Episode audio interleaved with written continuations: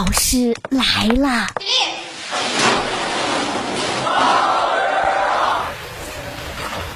同学们好，欢迎收听《大老师来了》，我是大兵。炎炎夏日，消夏避暑相关的话题啊，热度持续走高。这两天身边的同事啊，都在聊想要出去玩了，去哪里玩呢？其中最火的出行目的地 TOP 三分别是深圳、广州、成都。周边避暑，最近几年啊，成为大家夏日出行新选择。没办法呀，疫情的影响，远的地方也去不了。所以综合性度假区最受大家欢迎。这种天气，有的人周边避暑，当然在家里也要做到日常居家清凉。数据显示，智能花洒成交额同比增长超过十倍，冰丝四件套、凉席这样的一些产品成交额同比增长超过百分之百。除此之外，大家出门旅行更需要一个优秀的清凉好物来提升夏日的幸福感。小而美的挂脖风扇、防晒面罩销售额啊，同比也是增长最高。今年夏天应季的水果成交额增长最高的 TOP 三分别是葡萄、芭乐、蓝莓。而在解暑的冷饮上面，成交额增长最高的是冰激凌，其次是花果茶和奶茶。不知道各位最近有没有出行的打算？出去玩最怕的就是旅伴不省心。最近吉林长春。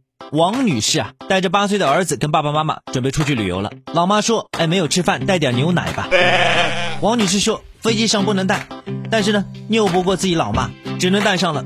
到机场果然没能过去。可是老妈又说啊，这牛奶不能浪费啊，所以让大家一块喝吧。最后，老爸老妈加上自己儿子一起喝完了六瓶牛奶。现场感觉很搞笑，真是真人版的人在囧途。我就很好奇，这一家子在飞机上到底去了几趟厕所呀？人世间总有一位编外神，那就是妈。不接受反驳，艺术来源于生活，这话也不假。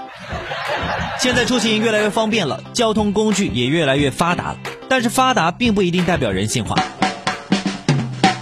这两天，有一位汽车博主在微博上发文说，他在驾驶小鹏汽车并使用其辅助功能的时候。被系统判定为开车睡觉，并且扣除了智驾分，原因竟然是他的眼睛偏小。这个事情引发热议了。这位博主强调自己是眼睛小，并不是开车睡着了，而且还质疑这个问题如果不优化，眼睛小的难道就不被使用辅助驾驶功能了吗？我太难了。随后啊，品牌方回应了，说他们相关产品同学连夜收到了优化的需求，正在优化。对此呢，有网友调侃伤害性不大，侮辱性极强。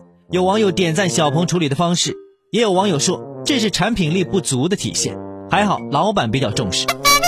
根据了解，智能汽车误判小眼睛人士为闭眼，情况不在少数。近年智能化成为汽车行业新的发力点，但是现阶段某一些智能技术并非特别完善，反而增加了一些尴尬甚至不安全的因素，成了本末倒置。小眼睛的李荣浩感觉有被冒犯到，受到了一万点暴击。你可以侮辱我，但是你不可以侮辱我的眼睛。哼，周末了，大家都开心一点，给各位听一个笑声。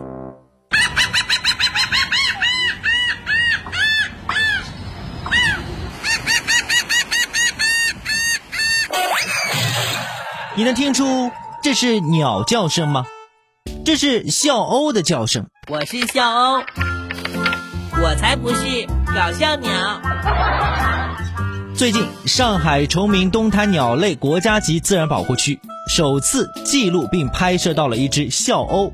这个笑鸥啊，本来主要分布在北美洲跟南美洲，因为这个叫声酷似笑声而得名。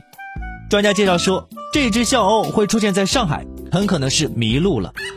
这个笑声太魔性了，就是不知道小欧入境有没有做核酸，请出示一下护照。好，祝各位周末愉快。这一点我们说到这儿，稍后见。